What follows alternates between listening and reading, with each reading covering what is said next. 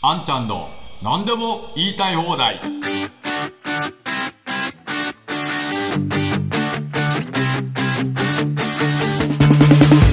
こんにちは。安藤博です。このポッドキャストは私が YouTube で配信しているあんちゃんの何でも言いたい放題を1週間分再編集してお聞きになれるようにしたものです。歩きながら運転しながら電車の中でもお好きな時間に聞いてください。世の中の様々な事柄を独自の視点で伝えていきます。それではまずこの話題からです。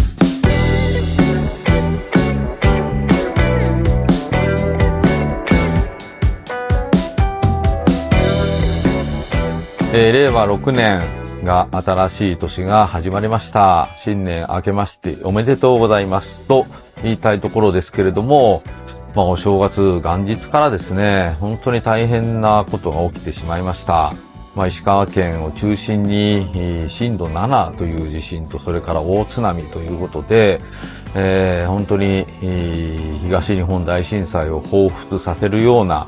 ニュース映像でございました。まあ、今でも本当に被害が続いていると思います。地震もまだ収まっていないということで、津波もまだあ続いているかもしれません、えー、災害に遭われた方には心からのお見舞いを申し上げたいと思います。えー、そしてですね、えー、やはりこの2024年、えー、日本にとっては激動の1年になるんじゃないかと、まあ、そんな幕開けになってまいりました。そして、やはり映像も少し見ました。あもう夕方から夜ということで、えー、あまり詳しい映像はまだ出ていないと思いますけれども、これから災害復旧ということで、まあ、かなり大変な状況になってくると思います。そして、まさにこの2024年、えー、ただでさえ建設業等が、あ働き方改革で、えー、もう人手不足が予想されてるわけですね。で、そんな中で、このように災害復興という、まあ、大きなあこう建設業の皆さんが活躍をする場面が出てくるわけです。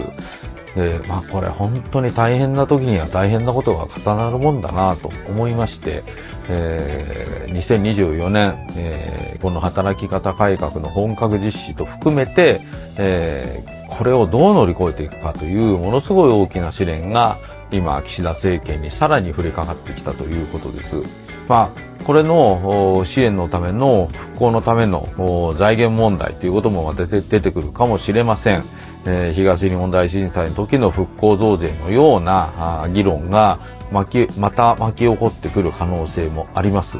まあ、これをですね、えー、復興増税、えー、今でも続いているわけですが、まあ、こんな災害の復旧なんかは国債で全額やればいいので、えー、国民が、みんなが出し合って、えー、これを復旧をさせなきゃいけないという、その財源ということについては全額国が持てばいい。そして国債でやればいいということなので、えー、それは国民が全員もうみんなで出し合って助け合うという、その構図は美しい構図ではありますけれども、もう実際はそんなことやらなくても国には財源があるので、えー、ここで財源問題を復興増税みたいなことに持っていかないように、えー、そしてそれで、えー、それをやっていくのが、あの、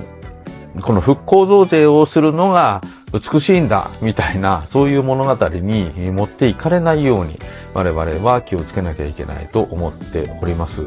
そして、やはりこうなってくると、2024年のこの働き方改革の本格実施、まあそもそもこの働き方改革って何だったのかと。ここまで立ち戻ってですね、えー、これも考え直さなきゃいけない、いいきっかけになるんじゃないかと。まあ、そういうふうに考えるべきだと思うんですね。例えば、運送業なんかも今すごく人手不足です。うん、そして、えー、運送業とかがこの2024年で、えー、働き方改革が徹底的に使われると、本当に人手不足が加速するわけですよね。なので働いちゃいけませんよとなってます。で、一方で政府は、兼業、副業を推進してるわけですね。なので、えー、この働き方改革が適用されたことによって、えー、今までの運送業に携わっていた人たちの働く時間が制限される。で、そこに、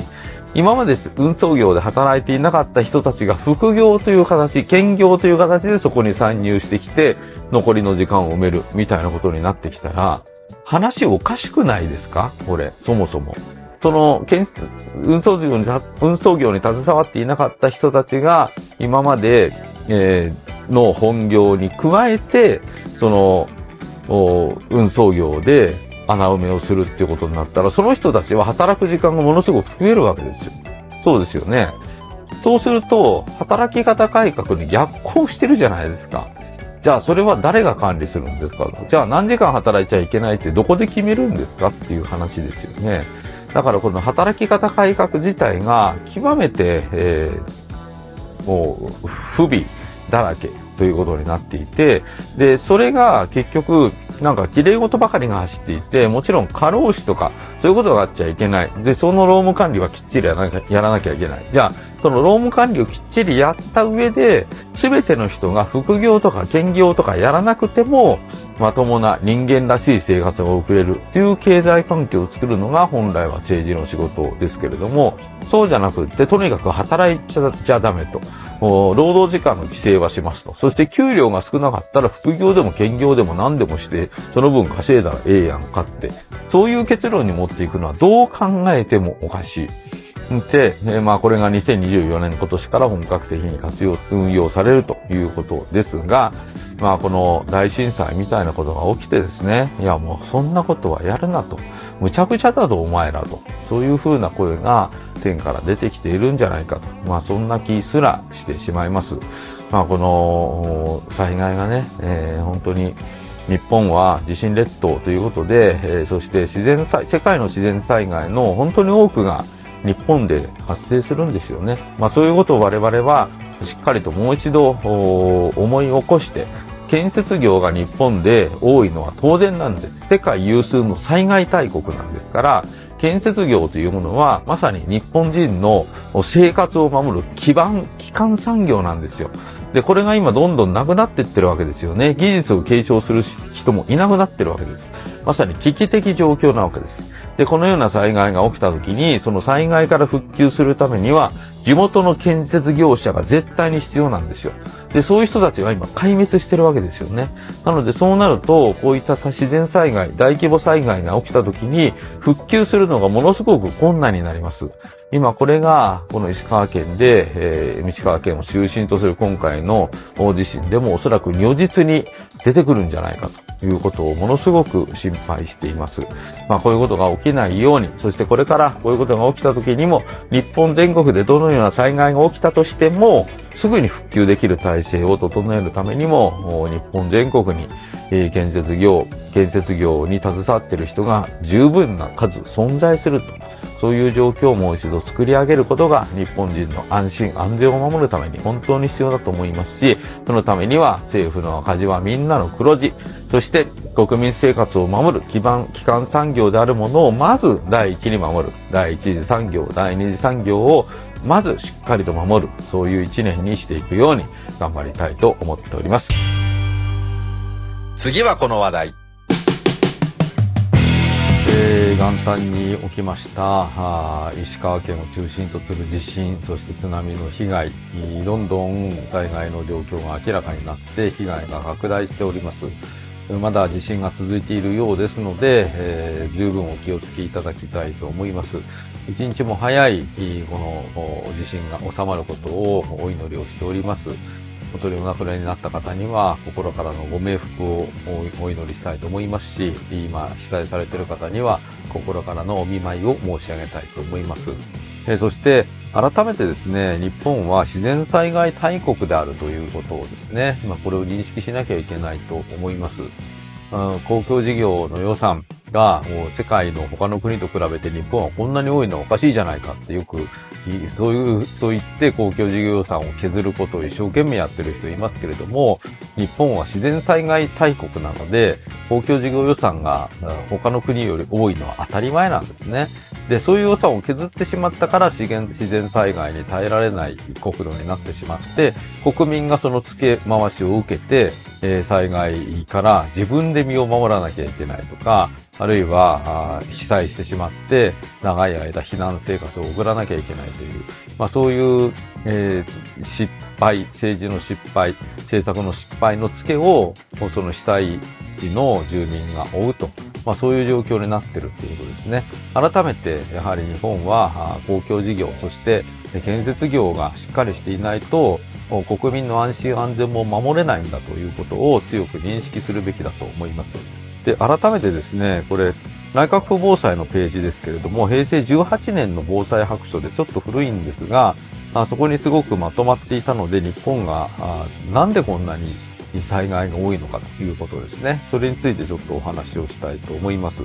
で、まずこの防災白書の中でこう書いてます。災害を受けやすい日本の国土ということで、我が国はその位置、地形、地質、気象などの自然的条件から台風、豪雨、豪雪、洪水、土砂災害、地震、津波、火山、噴火などによる災害が発生しやすい国土となっている。全世界に占める日本の災害発生割合は、マグニチュード6以上の地震回数20.8%、活火山数7.0%、死者数0.4%、災害被害額18.3%など、世界の0.25%の国土面積に比して非常に高くなっている。それから、台風豪雨豪雪ということですけれども、我が国はおおむね温帯に位置し、春夏秋冬のいわゆる四季が明瞭に現れる。そして、四季の様々な気象現象として現れる台風、大雨、大雪などは、時には甚大な被害をもたらすことがある。春から夏への季節の変わり目には、梅雨前線が日本付近に停滞し、活動が活発となって大量の多量の降雨をもたらす。また、夏から秋にかけて熱帯域から北上してくる台風は、日本付近の天気に大きな影響を及ぼしており、毎年数個の台風が接近、年平均10.8個、上陸、年平均2.6個し、暴風雨をもたらしたり、前線の活動が活発となって大雨を降らせたりする。冬にはシベリア大陸から吹き出す乾燥した強い寒気が日本海上で水蒸気の補給を受け、日本海側の海域に世界でも稀に見る大量の降雪、積雪をもたらし、しばしば豪雪による被害が発生している。それから洪水土砂災害ですけれども、我が国はその急峻な地形ゆえに河川が著しく急勾配であり、ひとたび大雨大雨に見舞われると、急激に河川流量が増加し、洪水などによる災害が起こりやすくなっている。特に洪水時の河川水位より低い中積平野を中心に人口が集中し、高度な土地利用が行われるなどの国土条件の特徴と相まって、河川の氾濫等による被害を受けやすい。また、我が国は急峻な山地や谷地、崖地が多い上に、地震や火山活動も活発である等の国土条件に、台風や豪雨、豪雪に見舞われやすいという気象条件が加わり、土石流、地滑り、崖崩れ等の土砂災害が発生しやすい条件下にある。特に、近年の林地や傾斜地、またはその周辺における都市化の進展など、土地利用の変化と相まって、土砂災害における土砂災害による犠牲者は、自然災害による犠牲者の中で大きな割合を占めている。それから、地震、津波、火山災害ですけれども、地震の震源と火山のほとんどは共に地球上の特定の場所に帯状あるいは線状に細長く分布している。これらの分布と世界のプレートの分布を比較すると、地震の震源や火山の集中しているところのほとんどにはプレートとプレートの境界があることがわかる。我が国は海洋プレートと太陽プレートの境界に位置しているため、プレートの沈み込みにより発生するプレート境界型の巨大地震、プレートの連動に起因する内域、内陸域の地殻内地震などが発生している。また、四方を海に囲まれ、海岸線は長く複雑なため、地震の際の津波による大きな被害も発生しやすい。さらに、我が国は環太平洋火山帯に位置し、全世界の約7%にあたる108の活火山が分布しているということですね。まあこういう状況なんで日本は自然災害が非常に多い国であり、そして災害が起きた時の被害金額も非常に大きい国であるということができるわけですよ。なので、そういう意味でも、これから首都直下型地震とか南海トラフ地震は、まあ、本当に近い将来に高い確率でやってくると言われているわけですから、まあ、こういうものに対する備えをするというのは、あ国民生活を守るだけではなくて、日本の経済活動を守るという意味でも非常に大事なんですね。なので、まあ、今回のこの石川県能登、能登半島方面を中心とした地震、そしてまた津波を教訓として、改めて、防災投資国土強靭化、この重要性をですね、認識をし、そしてそのための資金としては、国債を発行して、政府の赤字はみんなの黒字、これを実現をし、そして大阪万博は中止にしてですね、え、建設業のリソースを全力を尽くして、え、国民生活を守るための防災投資に振り向けると。そして弱ってしまった建設業の能力をもう一度再生するためにも長期計画の予算を立てて、えー、安定して人の雇用ができて投資ができる。民間の建設会社がそういう経営環境を取り戻すための予算と長期計画が必要だと思います。ぜひね、えー、こういったことが実現できるように皆さんにもご協力をお願いしたいと思います。そして次は、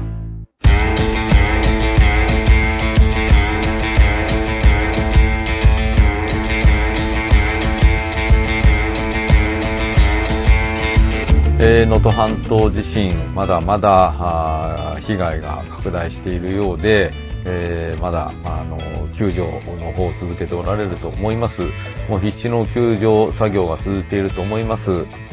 当たられている方には感謝を申し上げたいと思います。えー、そして、えー、皆さんがですね、一日も早く救出をされて、えー、そして、えまた地震続いているようですけれども、一日も早く日常生活を取り戻されることを心からお祈りをしております。まあ、今、えツイッター等を見てるとですね、政府の対応を批判する声も結構ありますけども、まあ、今は、あまあ、とにかく政府に一生懸命やっていただいて、えー、今は批判するんではなくて、えー、とにかく救助に全力を挙げて、えー、そしてその後の復興にも全力を挙げてもらうと、そういうことを一生懸命やっていただきたいと思います。うもうね、えー、最前線に立っておられる皆さんには心から感謝を申し上げたいと改めて、えー、思います。はい。ということでですね、え今日1月4日で仕事始めですけれども、まあそんな中で、自民党の中では政治刷新本部っていうんですかね、えー、去年の派閥のパーティー券の問題を受けて、えー、自民党の中で、えー、事情組織を作ろうということだと思いますけれども、まあ、今回のこの派閥の裏金の話というのは、あまりにも、こう、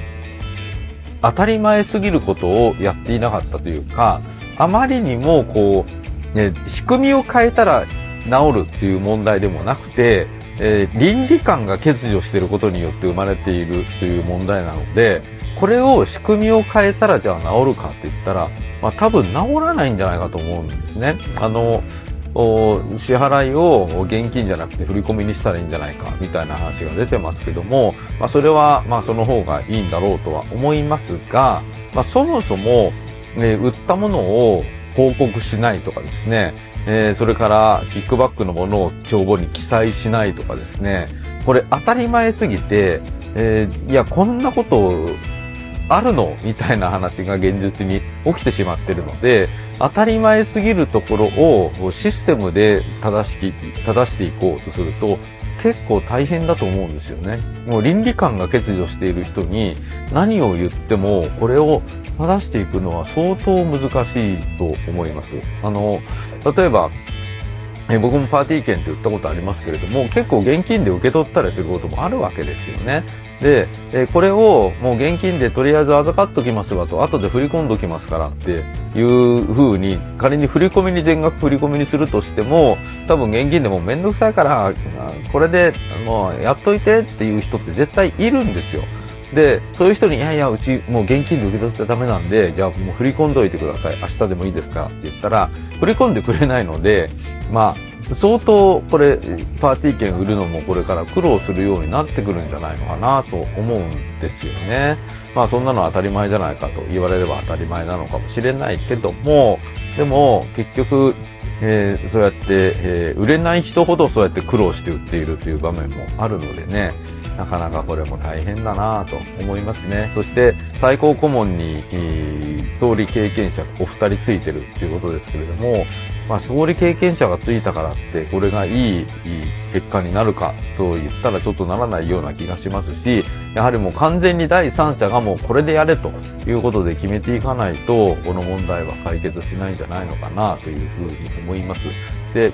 まあ、あこの裏金っていうのはもう当然あっちゃいけない話で、えー、これを、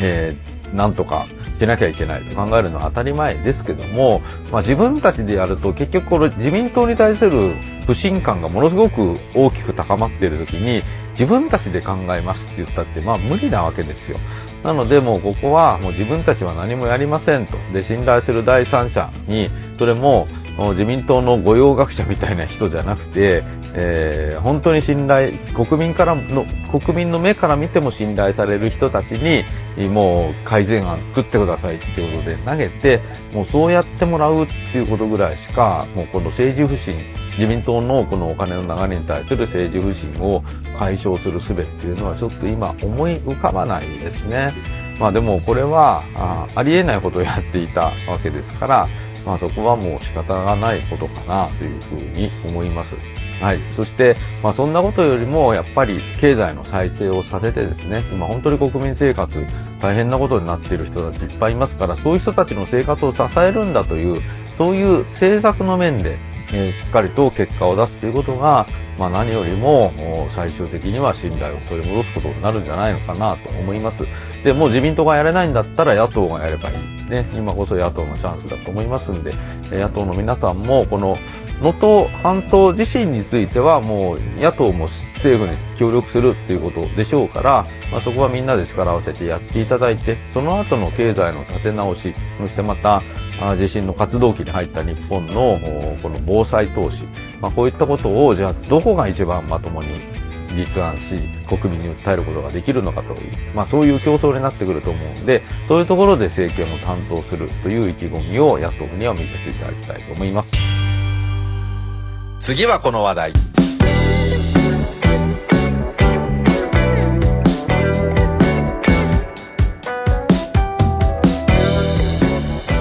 え、今日もこれ1月5日の深夜に撮ってますけれども、12時過ぎに撮っていますけれども、1月5日はチャンネル桜さんの3時間の討論番組、新春の討論番組に出演させていただきました。まあ、日本経済と、そしてまた世界経済がテーマでしたけれども、3時間、3時間半ちょっとやってたかな。まあ、ちょっと長丁場ですけれども、もしお時間ある方は見ていただきたいと思います。まあ、ちょっとバトル気味の部分もありまして、えー、まあまあ、あ面白い道路になってるんじゃないかなと思いますのでよろしくお願いします。はい。ということで、えー、今日はですね、賃上げのことについてお話ししたいと思うんですけれども、経済3団体、経団連と、それから、経済同友会と日本商工会議所の3団体の新年会が、合同の新年会が行われたようで、まあそこで賃上げのことがかなり話題になっていたようなんですね。えそして企業のトップは、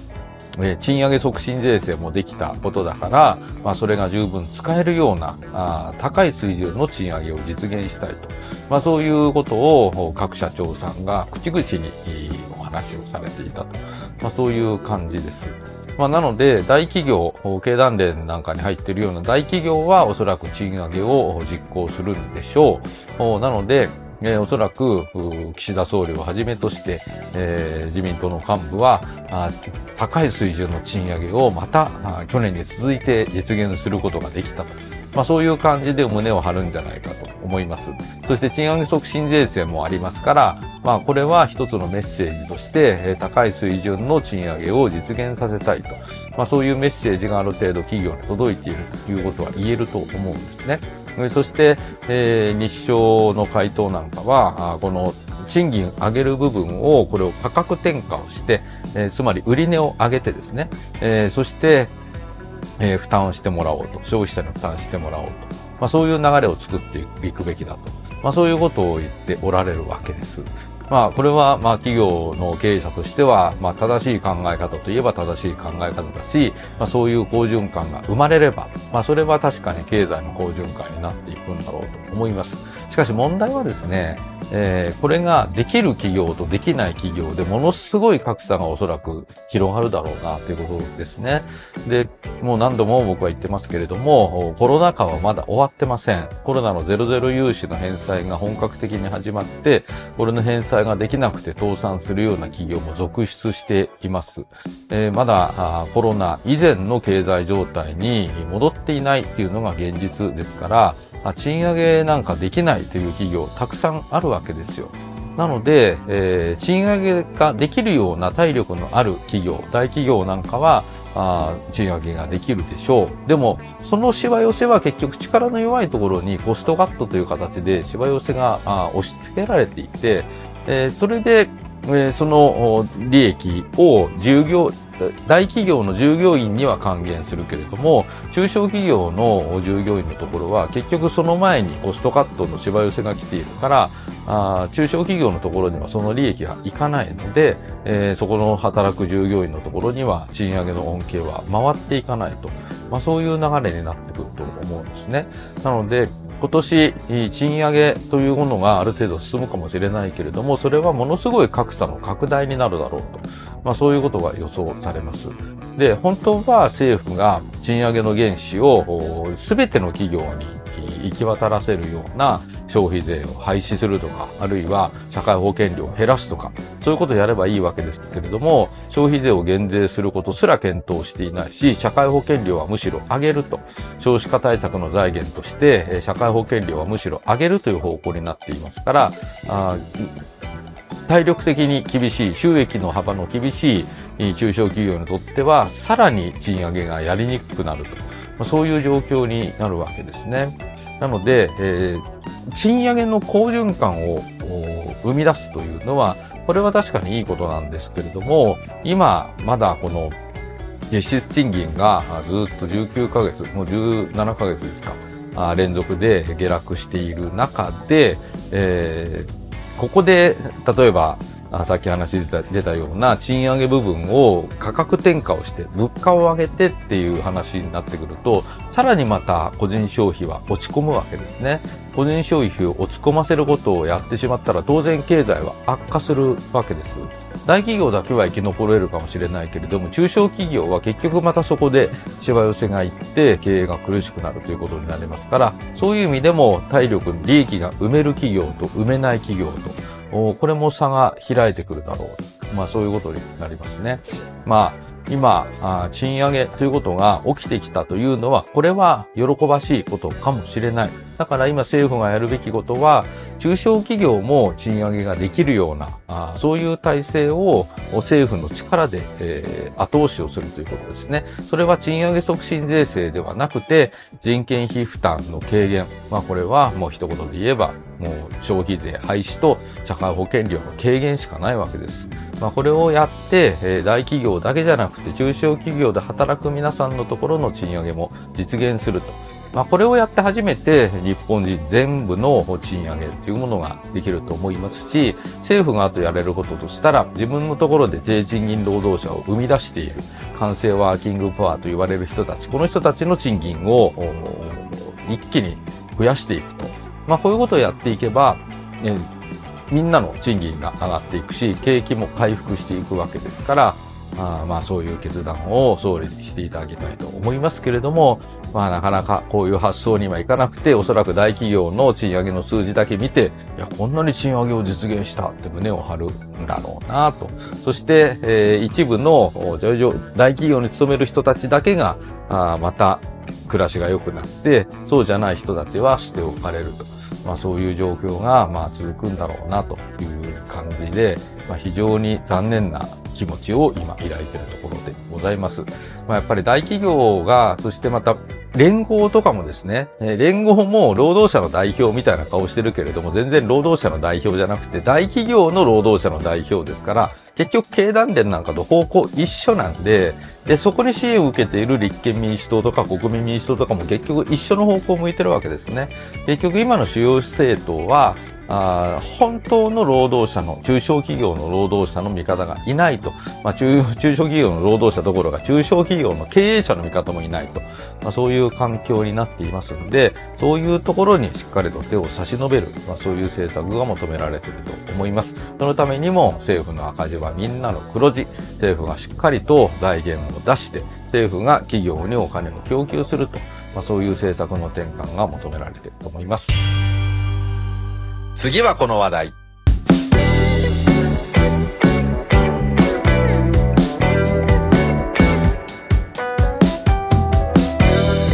えー、1月の6日にこれ収録していますけれども、岸田総理なんと来年度予算の予備費を増額して、えー、編成し直すと、まあ、そういうことを指示したみたいですね。で、まあ、5000億円の予備費があるところ、7000億円ぐらいまで増額をするように調整をしていると。まあ、そういうニュースが入ってきました。まあ、予備費を増額して、で、一度閣議決定したものを変えるっていうこともなかなか珍しいことですし、まあ、予備費を増やすっていうのも、まあ、今までやったことあるのかなと思ってまあ、ちょっと不思議に思うぐらいですけれども、まあ、あ増額するというのは、まあ、いいことだなというふうには思います。そして、いや、やっぱり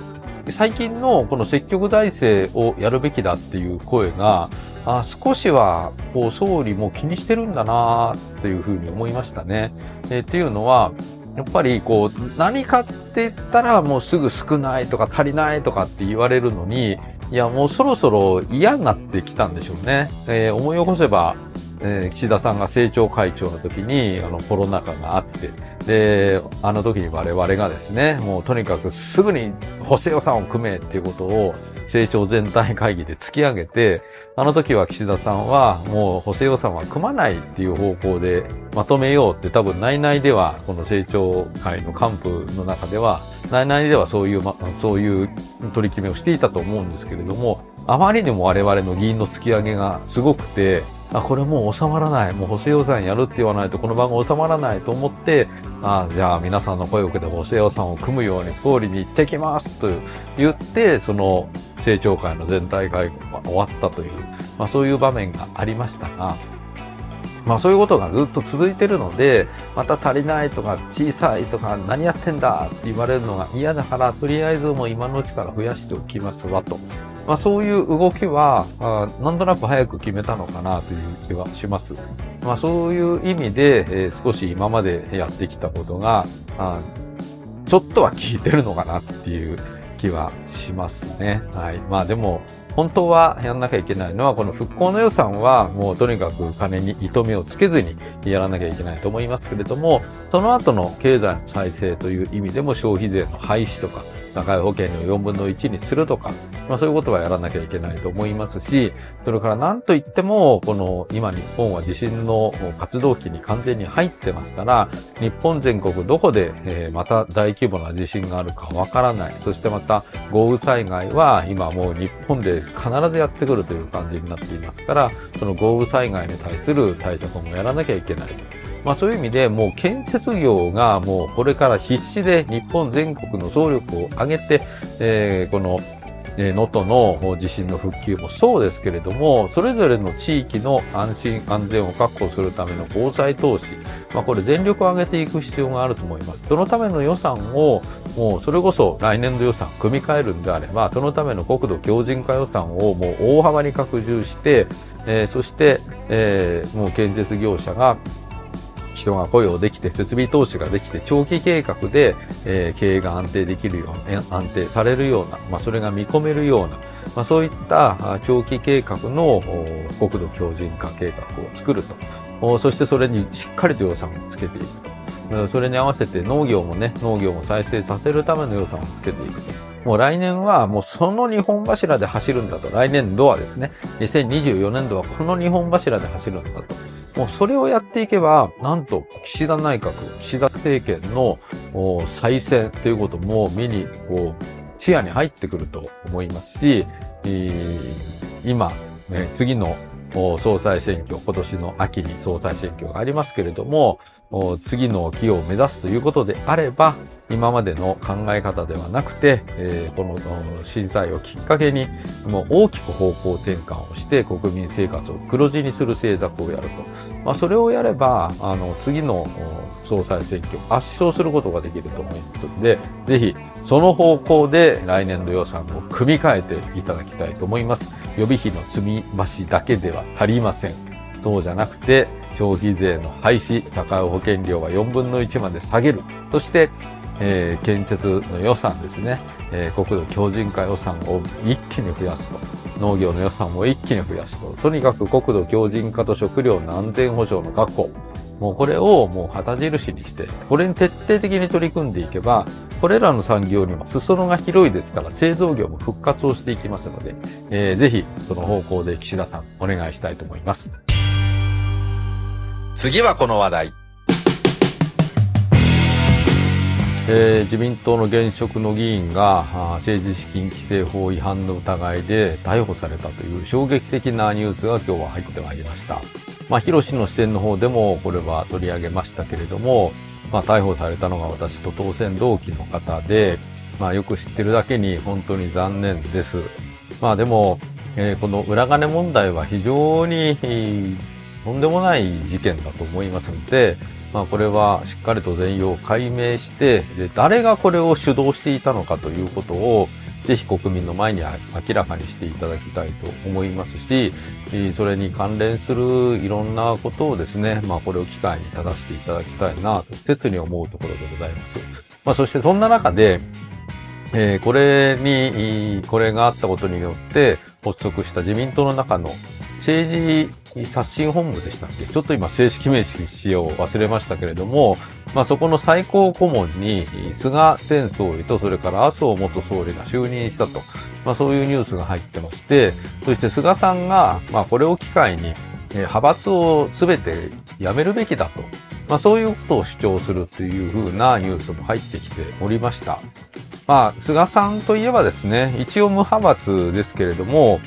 まあ事実上菅グループという菅派みたいなものは形成してるんですよね。で、自民党の中の無派閥議員を集めて、えー会合を開いたり、まあ定期的に会合を開いて、えーグループ化をしておりますし、それからまた維新の会も、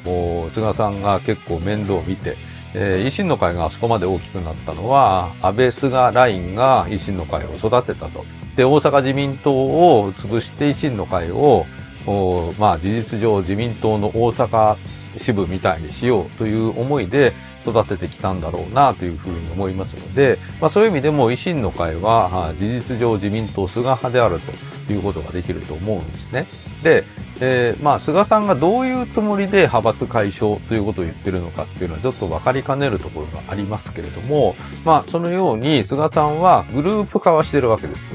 で、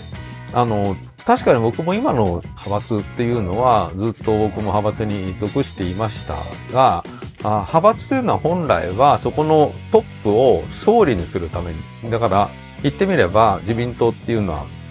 結構大きな組織ですから、この人を総理にしたいと。まあそういう人がいて、そのもとに結集してこの人をなんとか総理にしていこうと。まあそういう形で集まるのが本当の派閥だと思うんですね。で、自民党ができた時の派閥っていうのは、まさにそういうものだったと思うんですけれども、だんだんそれが形骸化をして、えー派閥のトップではないけれども総理になるという人も出てきたりしております。で、やっぱりですね、人間っていうのは、あの、集まれば3人寄れば派閥ができると言われるぐらいで、やっぱりどうしてもグループっていうのはできてくると思うんですよ。それはそれで仕方がないというか、まあそんなもんだろうと思います。まあ考えてみれば私も自民党の中にいた時に議員連盟で日本の未来を考える勉強会っていうものを作っておりまして、まあこれも言ってみれば派閥ですよね。グループを作ってました。で、やっぱりそれをやっていくのは別に当たり前の話だと思いますし、この人を総理にしたいっていう人がもしいれば、その人のもとにその人を支えるグループっていうのができてくるっていうのは、これは極めて自然な流れだと思います。で、今の派閥で何が批判されてるかというと、お金集めとポストを得るっていうことに、これをやれ、これがやれるから派閥に所属するんだっていう風な、そういう形もあると思うんですよね。で、確かに派閥にいた方が、あこう、ポストにつきやすいっていうふうに言われているというのは、それは確かなんですよ。で、やっぱりこう自民党の中のいろんな役職っていうのは、もう、やっぱりこう、誰が誰と仲いいかみたいな感じで、じゃあこいつをなんとかこう、政務官にしてやってくれよとか、副大臣にしてやってくれよとか、なんかこの役職につけてやってくれよみたいな話はやっぱり結構あるので、派閥の中にいた方が、えそういう人事の面では有利だと。まあそういうところはあると思います。で、お金の面はですね、え僕が派閥に所属していた、ね、経験から言うと、パーティーチケットをノルマ以上売らないと、あんまりお金の面でのメリットはないかなと思いますね。で、今問題になってるのは、パーティーチケットをノルマ以上に売って、そのキックバックをもらった時に、それを帳簿に載せないで裏金化していたっていうのが問題であって、キックバックをすること自体は、ちゃんと明らかにお金の流れを明らかにしておけば、あの、政治資金規正法上も問題のない流れですから、まあ、そうやって販売能力のある人にとっては派閥に所属してると、いいお金の一つの原資になるのかもしれませんけれども、販売能力がない人にとってはあんまりこの派閥に派閥に所属していて、お金のメリットっていうのはあんまりないのかなというところがありますね。そして、えー、まあちょっと菅さんの話に戻りますけれども、菅さんが、えー、官房長官の時に結構グループ作り一生懸命やってたわけですよ。で、もう菅派作っても大丈夫じゃないか、みたいなこと言われてたわけだけれども、あの時に菅さんがどうやって自分のグループ作ってきたかっていうと、まずお金と人事の面倒を見たわけですよね。お金と人事の面倒を見ました。要するに、官房長官ですから、まあ言ってみればお金はあるわけですよ。で、人事権もあるわけですよね。つまり、今、僕が申し上げたような派閥っていうのは、総理を、この人を総理にしたいっていうのでまとまっていくっていうのが本来の派閥であって、今の派閥は人事とお金が欲しいから派閥に入るっていう人がいるから、これはダメでしょっていう批判をするのは、これはありだと思うんだけれども、菅さんという人はまさに人事と金でグループ作りをしてきた人なんですよね、実は。だから、その人が派閥を否定するっていうのは、どういうつもりなのかなっていうのが僕にはちょっと分かりかねるところがあります。人事と金の面倒を見て、菅派、事実上の菅派っていうものを作ってきていた人が、派閥を否定する理由って一体何だろうって非常に興味深いところがありますね。まあどういうふうに言われるのか、どういう発信をこれからしていくんでしょうし、まあ菅さんって人は派閥を渡り歩いて、最後は無派閥でしたけれども、派閥を渡り歩いてきている人なので、まあその辺の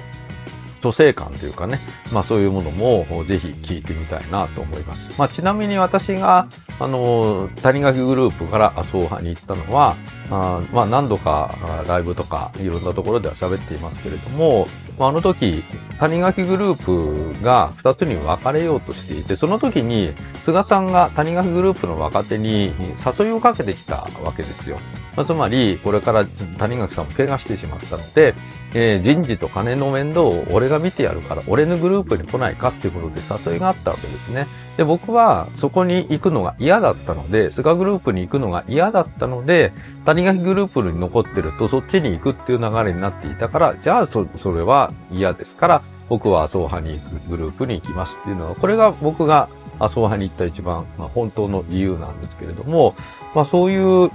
人事と金の力で自分のグループを作ってきた人が派閥をどうやって否定するのかっていうのは非常に見ものだと思いますので注目をしていきたいと思います。